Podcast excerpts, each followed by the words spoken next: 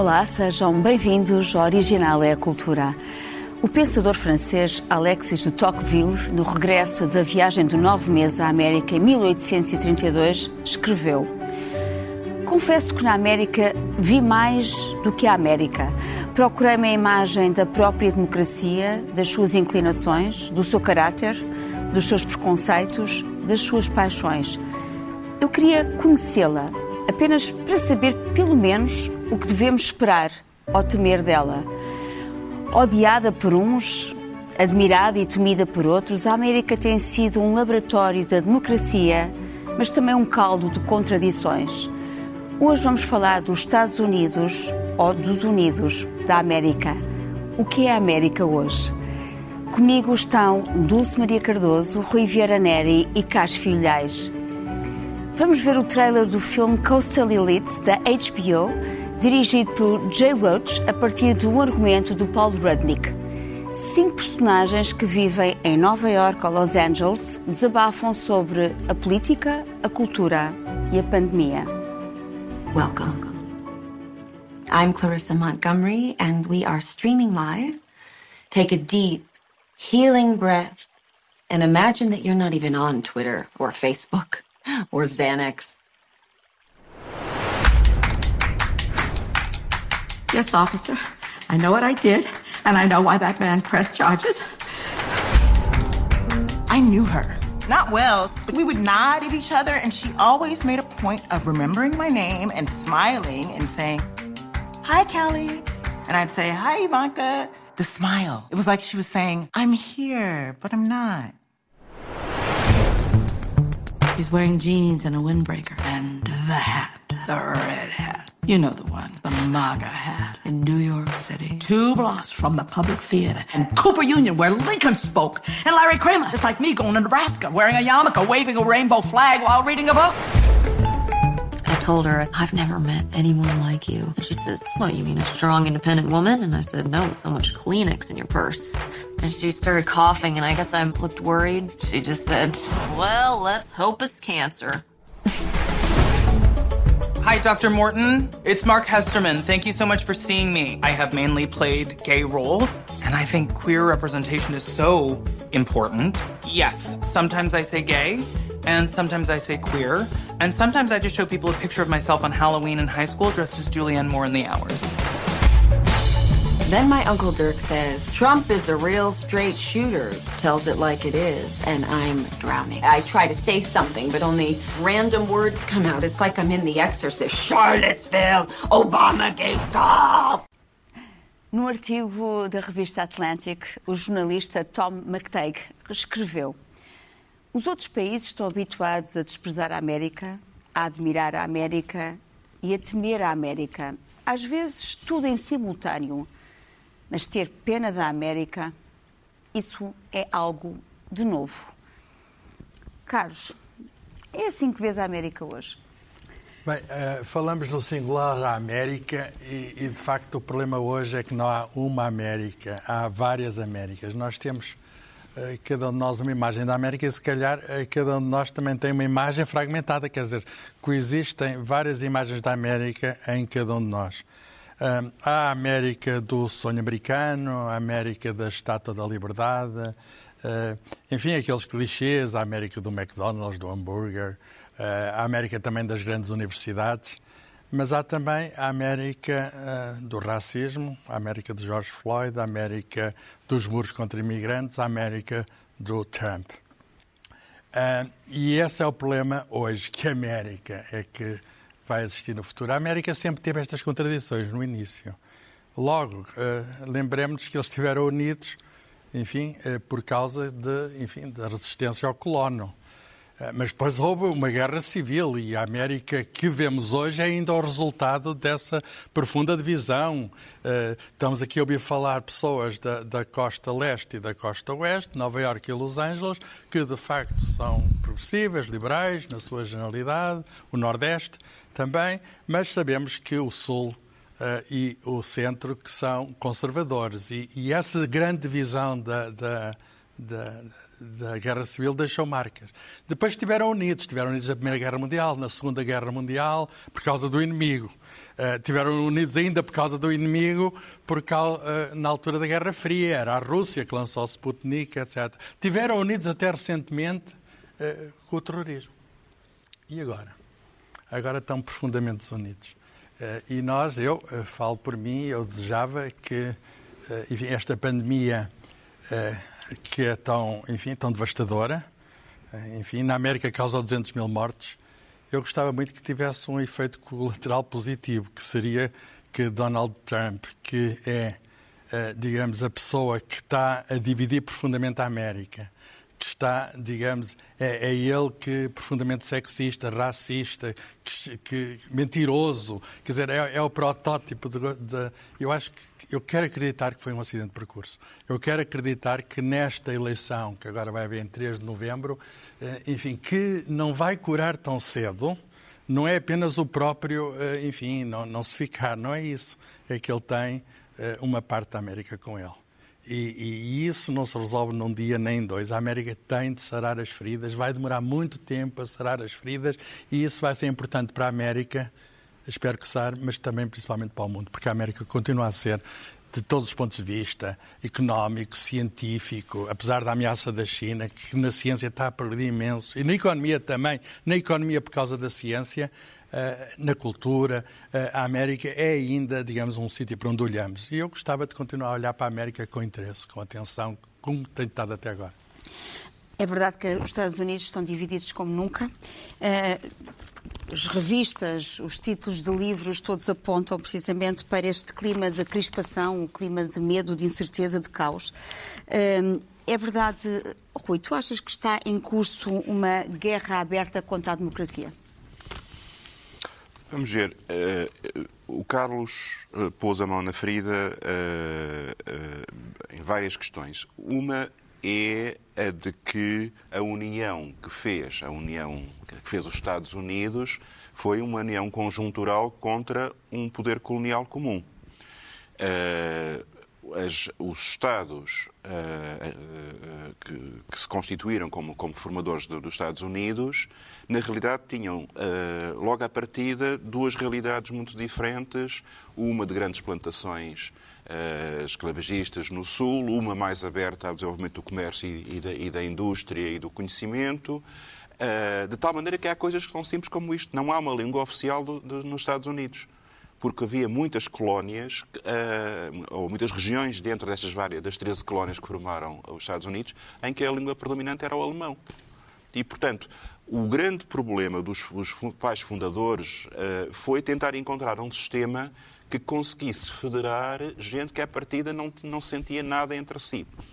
Uh, e, portanto, criaram um conjunto de valores de equilíbrios e contrapesos e de separações de poderes, de maneira que nenhuma área uh, do, do, país pudesse dominar as outras, de maneira que o Estado Central não pudesse dominar os Estados uh, federados, uh, de maneira que nenhum Estado federado, por ser maior que o outro, pudesse ter maior peso. Por exemplo, porque é que nós temos 100 senadores dois por Estado, quando o Rhode Island cabe num cantinho minúsculo do Texas. É justamente por esta ideia, porque é que temos um colégio eleitoral de maneira a que as campanhas não se façam só nos grandes Estados que já dariam as maiorias por si só e tenham que depender daqueles 538 eh, delegados espalhados que não estão realmente na proporção do voto por cabeça. Portanto, há um conjunto de, de há um conjunto de eh, problemas que vêm da própria fundação do país. Depois, o que acontece é que estas, uh, estas regiões não se foram desenvolvendo a um ritmo semelhante. Uh, as duas costas, uh, enfim, primeiro a, a, a, leste, depois mais tarde também, a, e hoje em dia sobretudo a, oeste, são as zonas de desenvolvimento tecnológico, a zona nordeste mais interior, Pennsylvania, Michigan, Wisconsin, Illinois, são, são zonas industriais uh, pesadas. Uh, e, por exemplo, a guerra civil vem justamente do facto de teres um sul agrícola que não consegue competir com, com um norte industrializado cada vez mais, a não ser com a mão de obra escrava. Uh, portanto, uh, esta, estas tensões internas foram sempre muito fortes. Para não falar do facto de que os princípios de igualdade extraordinários que a Constituição americana estabeleceu logo desde o início uh, eram muito relativos, visto que as mulheres não votavam, uh, os negros não votavam, os nativos americanos não votavam, e, é, e, e, essa, essa realidade também continua a, a, a fazer-se sentir. O que é que se faz com os milhões de africanos levados para, para trabalho escravo nos Estados Unidos e que depois, mesmo depois da libertação formal com a Guerra Civil, eh, são uma minoria profundamente excluída eh, em todos os Estados. O que é que se faz com uma imigração crescente que modifica o panorama eh, demográfico e cultural, naturalmente, dos, dos Estados Unidos? Hoje em dia, o espanhol, para voltar à questão das línguas, começa a rivalizar seriamente com o inglês como, como, como língua, e há certos Estados em que é, um, é uma das línguas oficiais. Portanto, é uma sociedade que teve sempre feridas abertas por hum. debaixo daquela aparência de felicidade consumista em que toda a gente comprava McDonald's e toda a gente fazia Apple Pie, toda a gente fazia. Por outro lado, e por último, nesta intervenção inicial, uh, uh, há um substrato uh, branco protestante, anglo-saxão, que estava na matriz daquelas elites que fizeram a Constituição e que fizeram a, e que fizeram a, a, a Constituição do, do país. Uh, e essa realidade de poder, que se manteve quase intocada até bem avançado o século XX, sente-se muito ameaçada. Hoje está em causa. Está muito ameaçada, não é? E, e agora mesmo assim, por último, o que acontece também é que muitas filiações tradicionais políticas em cada uma do, do, dos Estados foram baralhadas pela crise uh, do, do, subprime. Por exemplo, as zonas industriais do, do Nordeste, uh, Michigan, Pennsylvania, uh, Wisconsin, que foram violentamente destruídas pela, pela crise económica, ficaram aterradas eh, com a ideia de que era a globalização que estava a gerar isto tudo, e sendo um eleitorado tradicionalmente democrata, em grande parte viraram... Em 2008, 2009. Em, em, e depois, em 2016, isso manifestou-se no facto de o Trump ter ganho uma quantidade de Estados que tradicionalmente eram democratas, embora, depois poderemos falar disso, por pequeninas margens. Foi uma, um, foi uma, uma vitória de engenharia eleitoral muito inteligente, mas convém não ter a ideia de que isto foi uma avalanche Uh, e que de... O problema é muito inteligente, mas de um burro. Quer dizer. Pois, mas, mas, mas um, um, burro com um instinto político muito especial e com interesses muito, muito lúcidos por detrás. Quer dizer, não nos podemos deixar iludir pelo, pelo marionete que está à frente, Uh, havia aqui um programa de, de, alguma parte da elite capitalista americana que era reduzir impostos, desregulamentar a economia, fazer regredir as normas de igualdade uh, e, de, combate à exclusão e, e, e encontrar o, o, o palhaço que, que, era capaz de melhor vender esse, esse produto Uh, e depois ficam muito chocados com, com, os excessos de linguagem do Trump, mas no fundo vão estou a contar uh, uh, as notas no banco, muito felizes com mas essa. Alguns dissidentes, alguns dissidentes. É. Mas, dizer, no fundo, o que estás a dizer é que já assistimos a muitas crises eh, e estamos a assistir ainda, portanto, a crise é cíclica. Agora, eu pergunto-te, eh, Dulce, como é que chegamos a este ponto? Esta crise é especial. Eu, pois, eu, eu, eu, estive a ouvir atentamente o que o Rui e o que o Carlos disseram, hum, mas eu acho que há uma diferença agora, de facto. De facto, é verdade, hum, a América começou com essas feridas todas, aliás, eles votaram a, a, língua oficial, porque havia, de facto, o alemão poderia ter ganho, é muito engraçado até, às vezes ponho a pensar o que é que teria sido se o alemão tivesse uh, uh, ficado a língua oficial, quer dizer, seríamos outro mundo, de certeza, e... E claro que, que, a Constituição, que os princípios da Constituição nunca foram totalmente cumpridos, longe disso, isso é tudo verdade. Mas eu acho que agora estamos perante uma coisa nova. Uh, porque estamos perante uma coisa que é uma crise de confiança uh, social. E essa crise de confiança social não existia. Portanto, normalmente, até os historiadores dizem que de 60 em 60 anos há uma convulsão moral uh, nos Estados Unidos da América. Mas, de alguma maneira, há, uma, uma, há um substrato que permanece, que é a tal confiança social na, nas instituições e neles próprios, ou seja, a ideia de que os poderes, as instituições, fazem, na maior parte das vezes, a coisa certa e que as pessoas, elas próprias, também fazem, a maior parte das vezes, as coisas certas. E isto manteve-se assim, apesar das convulsões todas, e agora não. Agora, segundo estatísticas recentes, uh, contra, por exemplo, em 64, uh, 8, uma, uma, uma, 60 e tal por cento da população americana achava isso, em 2018 já só 30% e agora nem sequer há, ou seja, ainda não fizeram, mas pensa-se que é muito abaixo disso. O que é que acontece? Acontece que esta, esta falta de confiança social mina, evidentemente, tudo.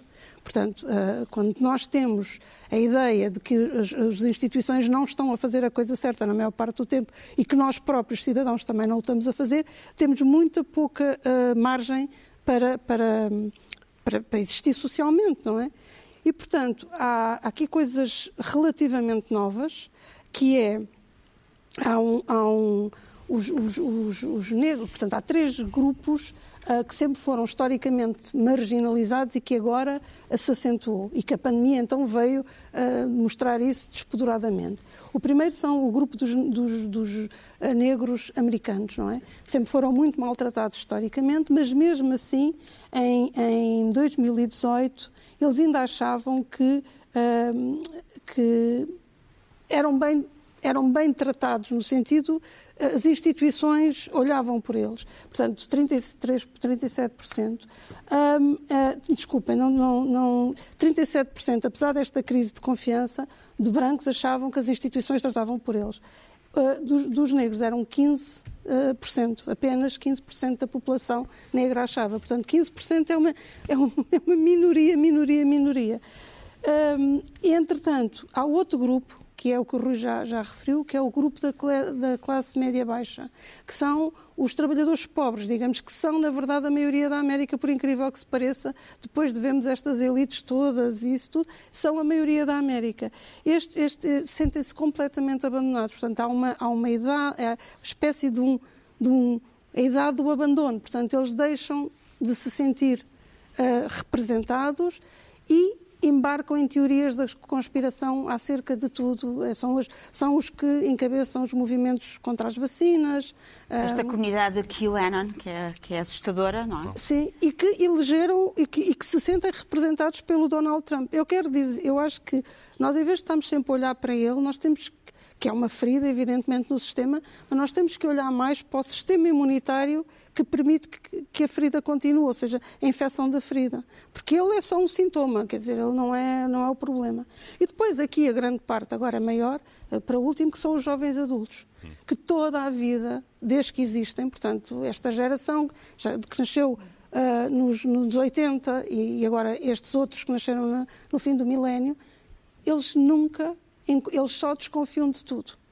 Eles não têm confiança alguma, esses, então os valores são absolutamente risíveis. Portanto, estes, enquanto que. E, e têm razões para isso, reparem, porque. Uh, por exemplo, na geração dos, dos, dos, dos baby boomers né, de 64, quando chegavam à idade dos 35 anos, eles, eles tinham 21% da riqueza nacional.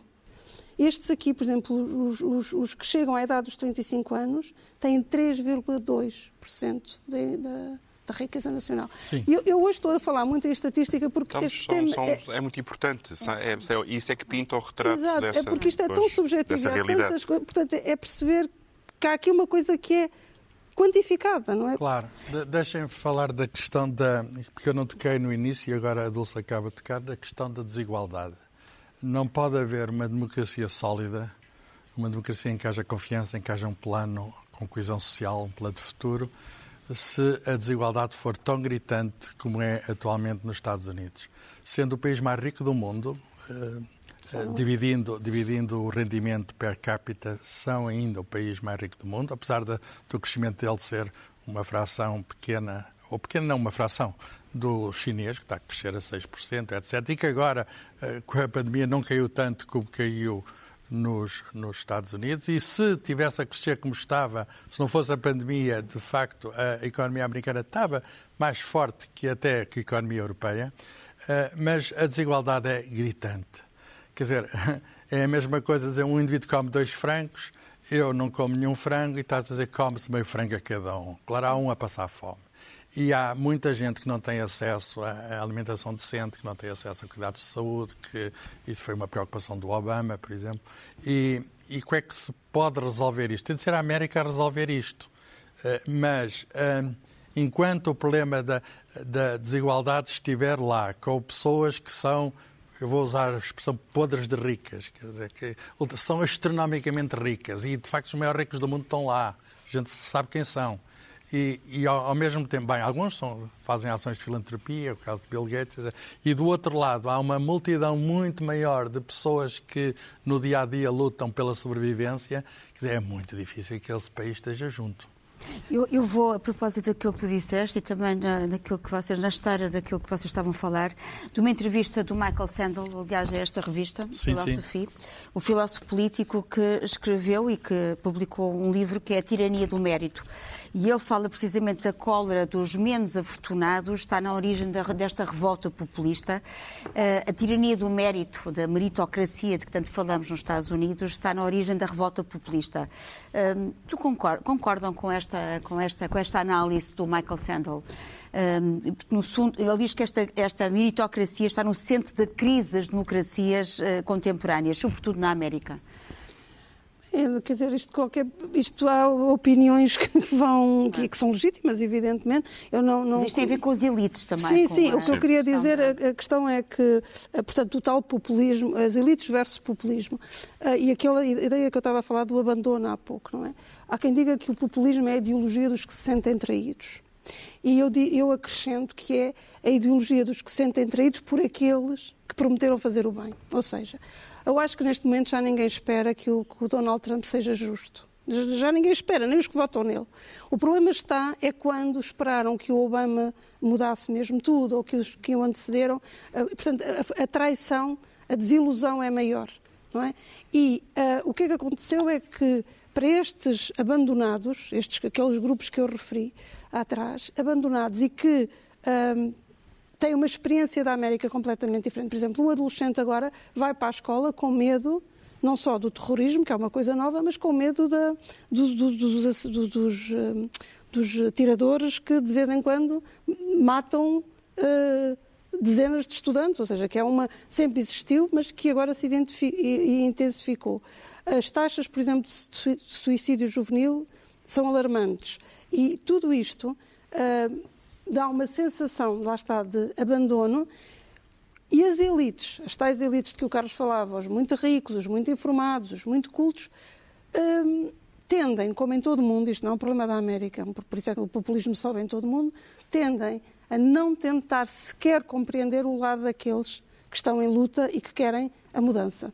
Porquê? Porque estão de um ponto de vista privilegiado, lá está, são os que comem os dois frangos, são os que têm acesso à informação, são os que a sua vida pessoal não, não, tem, não há problemas de maior e, portanto, não percebem a insatisfação dos que não têm as vidas deles. E, portanto, nesse sentido, as elites, sim, têm-se comportado de forma arrogante e, e de forma uh, pouco, pouco uh, sensível, pouco sensível e, e, dizer, e, não estão dispostos. E isso agora eu até contra mim falo, porque tenho muitos amigos mesmo aqui na sociedade portuguesa que fazem parte destas elites, que têm um discurso teórico muito abrangente e muito caridoso, e muito, mas quando se lhe pede o mínimo sacrifício não estão não dispostos, dispostos, a fazê-lo. E isto da pandemia, por exemplo, os Estados Unidos, e acho que aí foi a. Já, já me calo, que foi a. a digamos, a colisão máxima foi, na pandemia, era exigido a um grupo que é mais saudável que, de, que se prejudicasse, deixasse de trabalhar, etc, etc, para proteger um grupo mais vulnerável. E os Estados Unidos confinaram muito pouco tempo. E logo em, em maio começaram a mudar por dizer: Eu não vou fazer esse sacrifício por ti. Mas o, o, Trump mentiu a toda a gente sobre, sobre a pandemia. Não, mas ele, sim, mentiu, mas mesmo mas, assim, qualquer maneira, eu acho que temos de ter cuidado com, com, com, o conceito de elite, porque há muito, ele pode ser lido de muitas maneiras nos Estados Unidos. Uh, estes depoimentos que nós estávamos a ver ali no trailer do, do filme são de uma elite intelectual progressista, empenhada com causas sociais. Uh, Informada. Ainda bem que há uma elite uh, progressista claro. que procura partilhar conhecimento. Uh, Uh, o problema não é tanto esse, o problema é a, a elite económica. Porque o, o, que é que aconteceu na história dos Estados Unidos?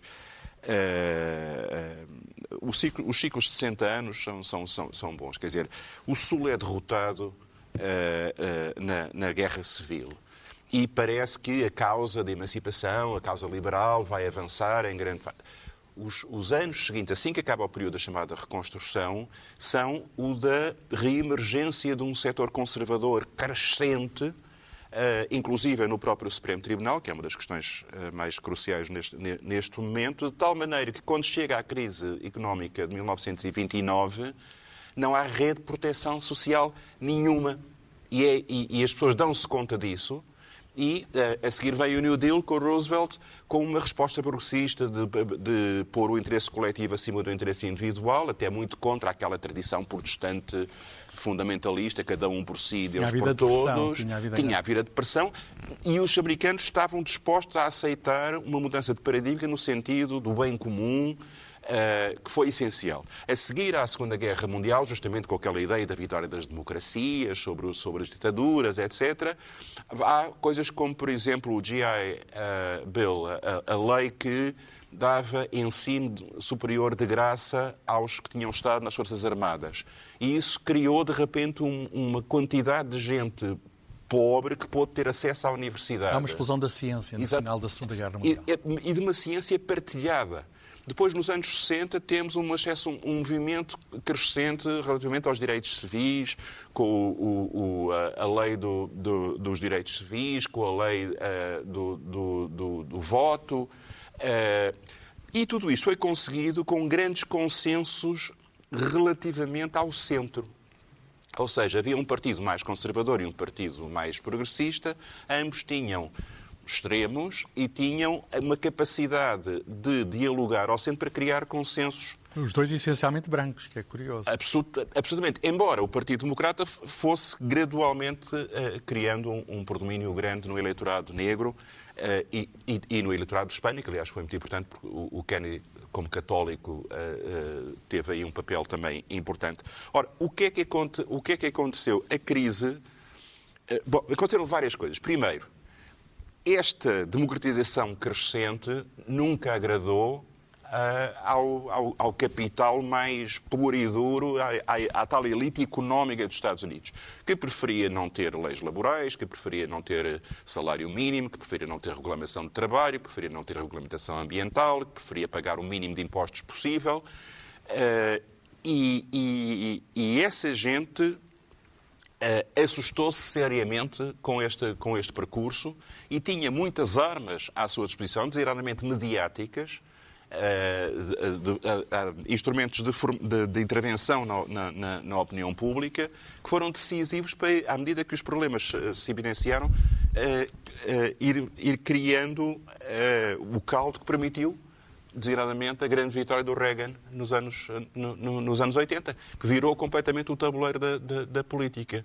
E isso continua a, a, a acontecer, a, acontecer atualmente. Quer dizer, a barragem, sobretudo porque, como as pessoas desconfiam dos, da, da, da imprensa e dos mídias tradicionais, a, força que tem, por exemplo, a Fox News, que é o canal mais visto nos Estados Unidos. A força que, por outro lado, tem as redes é sociais que não são só é um eu dou a minha novo, opinião, é um tu, dás, tu, tu, tu, dás a tua. São, há, há, há mecanismos, há muito dinheiro investido em redes de desinformação sistemática e coordenada através das redes sociais. Não é a livre expressão das opiniões de cada um, como as pessoas gostam de pensar. Uh, ou não é só. Uh, e, portanto, há uma, um, uma reação brutal deste setor mais conservador que, no sentido de pôr, uh, uh, de pôr um travão a este processo de democratização que estava a acontecer. Hoje em dia, chegar à universidade para, para, um, para um filho, de, mesmo da classe média baixa... É muito caro. É, é quase impossível, a não ser que seja um gênio e, que, e que tenha um empréstimo que depois vai demorar 40 anos na sua vida a pagar, não é? Portanto, aquela ideia do ensino gratuito, que é uma das bandeiras do Partido Democrata neste momento, ensino, das propinas uh, uh, gratuitas, ou, ou, da não propina, uh, é, seria essencial. O acesso à saúde, que o, que o Obama tanto lutou por conseguir, é preciso não esquecer, quando se fala do, dos insucessos do Obama, que teve uma grande parte do seu, do, dos seus dois mandatos uma maioria do Senado republicana, que boicotou quase tudo. Mas visto de fora foi uma desilusão. E visto de dentro também. Eu, eu pergunto, e nós estamos a- já com o tempo muito contado, e, e todos viveram nos Estados Unidos, não é? Aliás, todos nós aqui vivemos nos Estados É. Unidos durante um período. Eu queria que, sinteticamente, cada um, estamos, com o tempo mesmo muito, eh, eh, falasse daquilo que mais vos impressionou eh, desse tempo. Carlos, viveste um ano Eu- e meio em New Orleans. Em New Orleans, no Sul, e, e, de facto o espaço amplo, eh, eh, a liberdade, vamos buscar a palavra, quer dizer, a liberdade não é só uma estátua na América. Uma pessoa sente-se livre, apesar de, enfim, de olhar assim às vezes por cima dos ombros a ver se, se enfim, se, se está alguém a, a querer fazer mal. Eh, mas é eh, um sítio, eh, enfim, é um bocado verdade aquela história da, da terra das possibilidades. Eu, eu senti que lá eu era julgado por aquilo que era possível, que aquilo que eu fizesse. Quer dizer, aquilo, eh, eu tinha possibilidades. Eu tinha possibilidades. E depois eh, a questão de acesso, eh, eu, eu ficava maluco com revistas. Ainda hoje consumo aqui o New York Re- Re- Review Books, que é das melhores magazines culturais, o Scientific American. Quer dizer, eu fiquei com a minha cultura até direi, em grande parte, mais dependente dos Estados Unidos do que da Europa, por, por uma parte da minha formação eh, pós-doutoral ter sido feito lá. Ainda em dizer passado, estive em Nova Iorque na altura de Natal, e não se sonhava que havia pandemia, e de facto é uma cidade cosmopolita, e uma coisa que, que de facto me atrai muito na América é esta possibilidade de passar despercebido, fazer o que se quer, ninguém tem nada a ver com o modo como alguém vai vestido, ou com o modo que aquilo que diz, Ser um anónimo. etc. Portanto, é uma, é uma, é uma, esta experiência é partilhada por muita outra gente. Portanto, o cosmopolitismo, o caldo de culturas que é a América, eu senti isso na pele. Eu senti-me. E, e um- uma última experiência que eu lá tive, quando lá estive, foi o Thanksgiving. Estar numa família americana e ter ali o Peru e ver. Aquilo era quase, não era religioso, mas é quase um cerimónia. Tem um live religioso. Eh, pessoas todas e convidavam então alguém de fora, mas é como se estivesse dentro. Ele é um de nós. Dulce, consegues nomear eh, eh, eh, sinteticamente Muito sinteticamente bem tudo o que o Carlos disse, evidentemente, a liberdade, os espaços, a- acima de tudo, a ideia de pertença. Ou seja, eu, quando lá estive, o que, eu, o que eu pensei é eu pertenço aqui também, porque já tinha sido colonizada culturalmente por eles. Portanto, a ideia que eu tive foi não estou a, a viver num país estranho, estou a viver num país a que de alguma maneira eu pertencia, não sabia que pertencia tanto. Portanto, foi a grande surpresa, foi encontrar o país dos filmes e da música e dos livros e, e de tudo o que eu consumi eh, ao vivo, não é? E tu passar a ser uma das atrizes. E eu passar a ser uma de, Rui, dos consegues eh, sinteticamente Eu subscrevo também? tudo. eh, vamos a ver, eu tenho uma relação eh, de, de amor Estiveste no profundo. Texas, eu em- tive, em tive muitos Austin? anos em Austin, no Texas. Os Estados Unidos são o meu segundo país, são, são um país que eu amo profundamente. Eu sofro, na- sofro eh, por dentro com, com o drama que se está a ver nos Estados Unidos, eh, porque eu devo aos Estados Unidos não só a minha formação avançada, digamos assim, académica, mas a minha formação humana de- como, como adulto. Eh, Eu cresci muito nos Estados Unidos, aprendi muito. Eh, E há uma coisa que me faz agora particularmente pena e que me assusta e que eh, é, é que os Estados Unidos têm um sistema de equilíbrio de poderes em que nenhum poder pode ter eh, poder absoluto, eh, mas esse, esse sistema baseia-se num princípio de boa-fé, como dizia a, a Dulce. Eh, é- eh, se toda a gente cumprir as, as regras, o sistema funciona perfeitamente. Neste momento houve, houve um, um tirano que resolveu fazer batota e o sistema ficou estupefacto. Eu confio que vai ter capa- capacidade de resposta, porque se não tiver neste momento, o desastre dos próximos quatro anos seria absolutamente trágico. Sim, mas não se resolve num dia. Não se resolve num dia. se Não, não, claro que dia. não. Temos que passar para as sugestões. Eu vou começar com este, eh, com este título tão sugestivo, Cenas da Vida Americana, da Clara Ferreira Alves. Eh, aliás, este quadro do Edward Hopper acabou por ser o primeiro contacto que a Clara teve com a América, ainda em criança, quando viu este, este, este quadro num livro de arte, em de Ah. 1942. Duvido. Quer dizer, ainda não, Foi. não leu o Pato Donald quando era criancinha, não é? Era criança, mas foi aquilo que mais impressionou. Ah, claro. Eh, Estes são textos sobre a América que foi escrevendo ao longo de anos, a América pequena e invisível, isto é de, de, de, de Reagan a, Trump, Eh, e também também uh, as histórias do pequeno humano, o osso do osso, a América pequena, a América da solidão, do abandono, a América disfuncional, as várias Américas, porque a essência da América é ser vária e não una. E eu só vou ler aqui um certo muito rápido, que é Age of Stupid, que, que, é muito atual, um, e entretanto ela começa assim: se ao menos largássemos o telemóvel para considerar a idade estúpida em que vivemos, rodeados de sofisticada tecnologia e entregues às baixas paixões que julgávamos enterradas com as ossadas do século XX, se ao menos largássemos o Facebook para deixar de ler os elogios de amigos desconhecidos às selfies que prolongam a mediania até a converter em mérito graças à longevidade da rede, se ao menos, se ao menos lêssemos um poema duro, um livro difícil, um romance clássico ou um ensaio que nos estimulasse o crânio, se ao menos ouvíssemos um bocado de Shakespeare, se puséssemos a girar os quartetos de Beethoven ou a água cristalina de Bach, se contemplássemos uma catedral gótica, a face de um, Cristo, de um Cristo de madeira, ela continua, se fizéssemos um esforço para acabar a frase, pontuá-la, soletrá-la, gramaticá-la, em vez de acumular erros de ortografia e abreviaturas, se fizéssemos alguma coisa para, enfim, relembrar que não somos feitos apenas de matéria, se deixássemos de ser por um dia consumidores e utilizadores e gourmet, as novas categorias espirituais, e fôssemos seres religiosos, mortais. Espera aí, não pode ser. Isto é elitismo. Pois. Dulce. Pois, pois, pois, pois. Pois, pois, pois.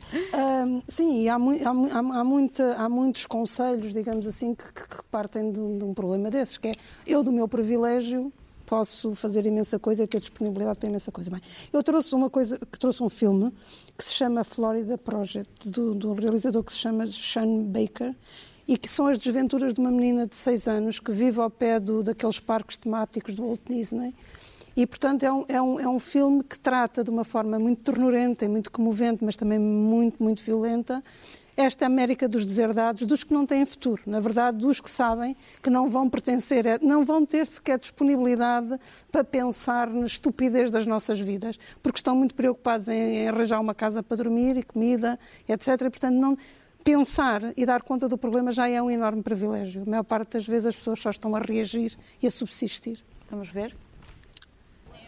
Mm. Yeah, sure do. $38 a night.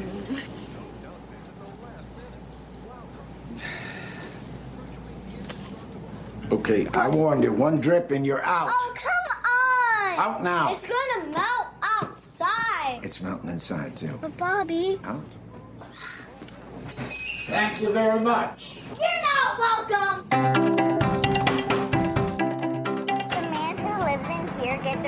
Arrested a lot. These are the rooms we're not supposed to go in. But let's go anyway. Could you give us some change, please? The doctor said we have asthma and we gotta eat ice cream yeah. right away. Here you go. Hey, Lee, got a situation here. Open up. It's only second week of the summer and there's already been a dead fish in the pool. We're trying to get it back alive. Water balloons thrown at tourists. Moni. Yeah, Mom, you're a disgrace. Carlos. Eh, eu trago um livro, America the Beautiful, a organização de Carla Batista, de Tinta da China, que é um conjunto de relatos de escritores portugueses que visitaram a América. Essa de Queiroz, Natália Correia, Jorge Sena, alguns vivendo lá exilados, como o Zé Rodrigues Miguel. Um, é uma delícia ler as impressões de, de, portugueses que por lá passaram. Eu pego um bocadinho só do Essa de Queiroz. O Essa de Queiroz viu Nova Iorque, não é? E diz assim, é uma cidade que em parte amo e em parte detesto. Ama porque sim e detesta porque deve ser detestada. E diz que, como a mais pequena aldeia de França, é superior, imensamente superior pela sua civilização, a esta orgulhosa Nova Iorque, que se chama assim mesmo Roma, a cidade. Estúpida Nova Iorque. Que fez ela jamais para se chamar a cidade? Paris fez a Revolução. Londres deu Shakespeare. Viena deu Mozart. Berlim deu Kant. Lisboa, Bem, Lisboa deu-nos a nós, que diabo. Mas esta estúpida Nova Iorque o que tem dado? Nem mesmo as grandes invenções da América são dela. Aqui quem inventa, quem inventa, quem inventa é Chicago. Grande essa. E qual é a, a answer, my friend? Bom, tivemos uh, exemplos de, de snobismo inteligente e de snobismo menos inteligente. Uh, eu tenho uma canção. Uh, uma canção que foi escrita em 1962 pelo, pelo Bob Dylan, precisamente no auge da, da, da, da, luta pelos direitos civis, no, no auge desse movimento progressista que eu espero que vá outra vez iluminar a, América, chama-se uh, Blowing in the Wind. E uh, o que é que ele diz? Uh, diz quanto tempo é que é preciso para que os que são excluídos, os que são esquecidos, os que são desprezados,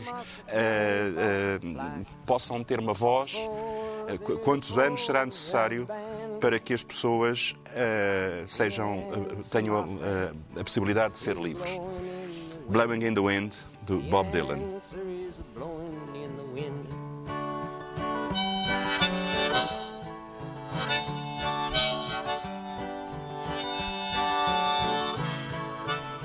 Este foi o Original é a Cultura. Voltamos para a semana.